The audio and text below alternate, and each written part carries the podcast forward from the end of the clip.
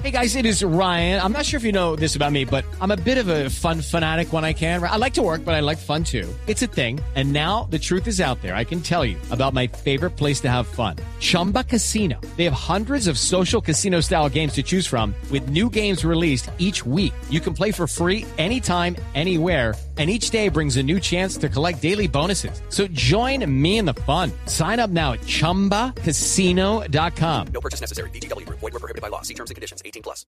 El secuestro de Cristo José era la primera gran prueba de fuego para el presidente Iván Duque en materia de seguridad y la ganó. El niño apareció sano y salvo, algo que no es muy común. Acordémonos apenas de la triste historia de Luis Santiago, el bebé de 11 meses que apareció asesinado en 2008, o la de María José Ospino, de 5 meses, en febrero de este año. El país está tan feliz con la liberación de Cristo José que hasta se le perdona al presidente Duque cierta exagerada exposición con el niño. Lo puso a volar desde su pueblo, lo recibió en la casa de Nariño con los brazos abiertos y lo sentó a almorzar con él y con la vicepresidente. Al niño se le veía feliz y al presidente también. Pero la felicidad nunca es completa. En primer lugar, porque quedan preguntas sobre lo ocurrido. ¿Quiénes tenían secuestrado a Cristo José? Si estaba a un kilómetro de su casa y la operación era gigante, ¿por qué no habían dado antes con él? A la feliz historia de su liberación aún le faltan algunas respuestas.